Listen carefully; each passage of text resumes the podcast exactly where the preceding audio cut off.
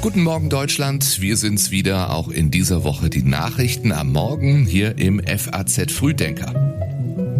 Heute ist Montag, der 28. August und das ist das Wichtigste heute früh. Bundeskanzler Scholz steht vor der Koalitionsklausur in Meseberg unter Druck. Die Union diskutiert über den richtigen Zeitpunkt für einen Kanzlerkandidaten und die EVG entscheidet über einen unbefristeten Bahnstreik. Gleich mehr dazu, hier erst noch die Meldungen aus der Nacht in Kürze. Frankreich will Musliminnen das Tragen von langen Überkleidern in Schulen verbieten. Der Bildungsminister kündigte klare Regeln und ein Verbot der traditionellen Gewänder an. Tausende Unterstützer der Militärregierung in Niger demonstrieren für den Abzug von Frankreichs Armee. Erst am Samstag wurde der französische Botschafter aufgefordert, das Land bis heute zu verlassen. Und ein Treffen der libyschen Außenministerin mit ihrem israelischen Kollegen löste Proteste in Libyen aus. Nun wurde die Chefdiplomatin vorläufig suspendiert und muss sich einer Untersuchung stellen. Die Redaktion bei der FAZ hat Kai Tore Philipsen. Ich bin Jan Malte Andresen. Wie schön, dass Sie diesen Tag mit uns beginnen. Ich kann Ihnen berichten, dass wir auch Fortschritte gemacht haben bei vielen Fragen, die wir im Alltagsgeschäft verhandeln. Er wird sich wohl wünschen, dass er das diese Woche wieder sagen kann. Olaf Scholz war das nach der letzten Klausur der Ampelkoalition in Meseberg im Frühjahr. Nun steht die nächste an und mittlerweile gilt es, die Handlungsfähigkeit der Regierung unter Beweis zu stellen. Wirtschaft und Gewerkschaften haben an die Bundesregierung appelliert, ihre Streitigkeiten beizulegen. Arbeitgeberpräsident Rainer Dulger erhofft sich einen wirtschaftspolitischen Neustart von Meseberg. Unternehmen und die hart arbeitende Mitte bräuchten dringend Entlastungen. Ein Teil der Regierung würde durch die Krise schlafwandeln. Damit dürfte vor allem die grüne Bundesfamilienministerin Lisa Paus gemeint gewesen sein. Sie hatte das Wachstumschancengesetz von Finanzminister Lindner FDP blockiert, weil der wiederum für die von ihr angestrebte Kindergrundsicherung nicht ausreichend Mittel freigeben wollte. Am Abend sagt Lindner dazu im ZDF, ich habe keine Konfrontation in die Öffentlichkeit getragen. Das, was ich getan habe, ist zweierlei. Zum einen habe ich darauf hingewiesen, dass es einen Zusammenhang zwischen Kinderarmut und Einwanderung nach Deutschland gibt. Und zum anderen verweise ich auf den Koalitionsvertrag und bitte um Vertragstreue. Im Koalitionsvertrag ist nichts über eine weitere Leistungsausweitung im Sinne von finanziellen Transfers gesagt. Trotzdem geht der Finanzminister von einer schnellen Einigung auf Eckpunkte aus. Ein weiterer Streitpunkt innerhalb der Koalition und selbst innerhalb der SPD ist der Industriestrompreis. Die SPD-Fraktionsspitze schlägt einen auf fünf Jahre befristeten Preis von fünf Cent pro Kilowattstunde vor. In der Ampel sind die Grünen für den billigeren Industriestrom. Die FDP lehnt die Subventionen ab. Auch Industrieverbände fordern Unterstützung. Söder oder Merz oder doch Wüst. Die Union diskutiert über den richtigen Zeitpunkt, den Kanzlerkandidaten für die nächste Bundestagswahl in zwei Jahren auszuloben. Abgesehen davon, dass es wenig Sinn macht, äh, dann einen Kanzlerkandidaten in drei Landtagswahlen zu schicken, ähm, glaube ich auch, dass wir die Ergebnisse dieser Landtagswahlen sehr, sehr sensibel und sehr genau analysieren müssen und daraus möglicherweise auch ein, äh, gute Argumente für die Personalfrage finden. Das sagte der bayerische Ministerpräsident Markus Söder. Der CDU-Vorsitzende Friedrich Merz will sich indes nicht festlegen, ob die Union ihren Kanzlerkandidaten vor oder nach den Landtagswahlen in Sachsen, Thüringen und Brandenburg bestimmt. Diese Wahlen sind im Herbst in einem Jahr. Markus Söder und ich, wir haben eine gemeinsame Verantwortung für CDU und CSU. Wir haben eine gemeinsame Bundestagsfraktion. Wir gehen gemeinsam in die nächsten Wahlen. Das ist die Europawahl und die Bundestagswahl. So Friedrich Merz im ARD-Sommerinterview am Abend.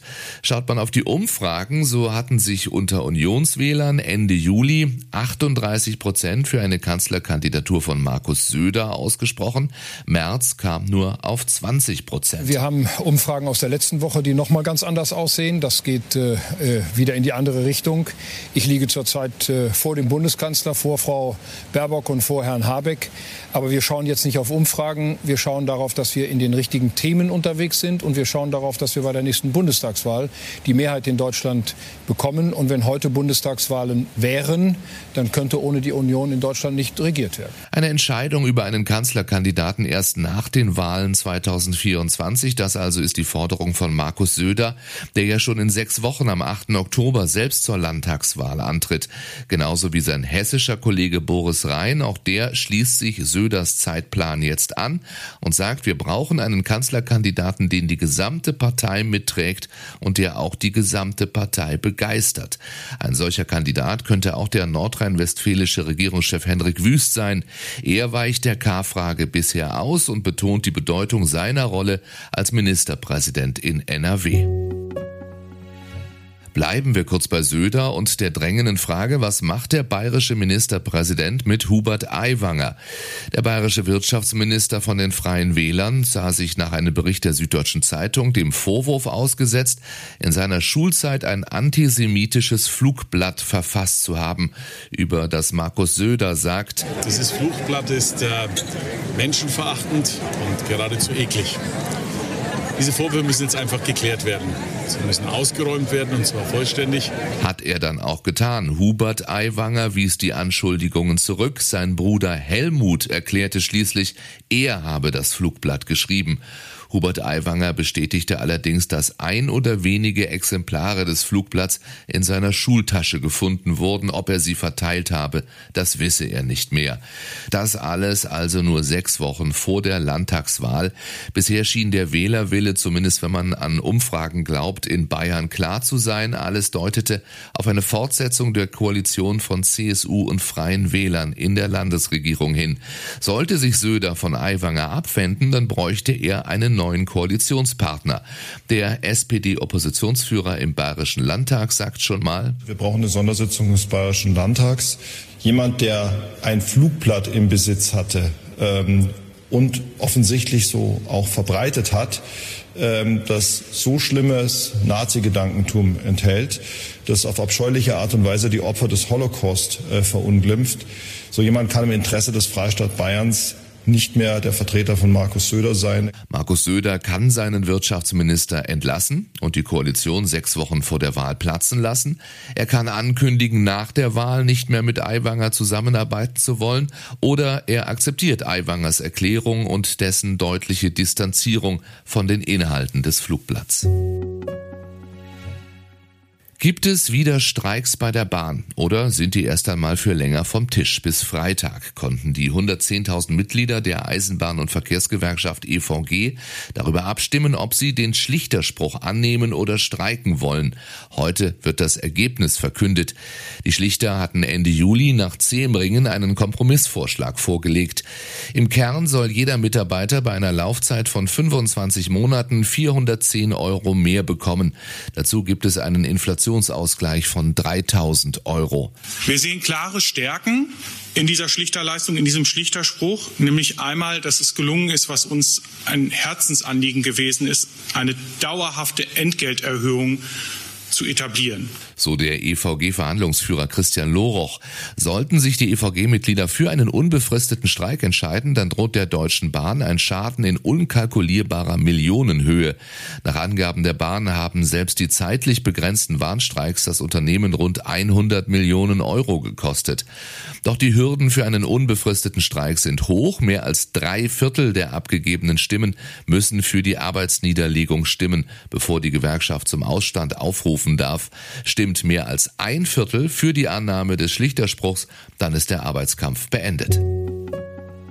Nach den Impfstoffherstellern versuchen die Anwälte von mutmaßlichen Opfern von Corona-Impfschäden nun die Bundesrepublik Deutschland zu verklagen. Heute wollen Anwälte die ersten Klagen gegen den Staat einreichen. Es geht um Schadenersatz und Schmerzensgeld. Weil die impfenden Ärzte im Sinne der Impfverordnung gehandelt hätten, müsse die Bundesrepublik Deutschland wegen ihrer Amtshaftung belangt werden, so die Argumentation der Anwälte. In den einzelnen Klagen geht es darum, dass die mutmaßlichen Opfer von den Ärzten nicht ausreichend auf Impfnebenwirkungen hingewiesen worden seien.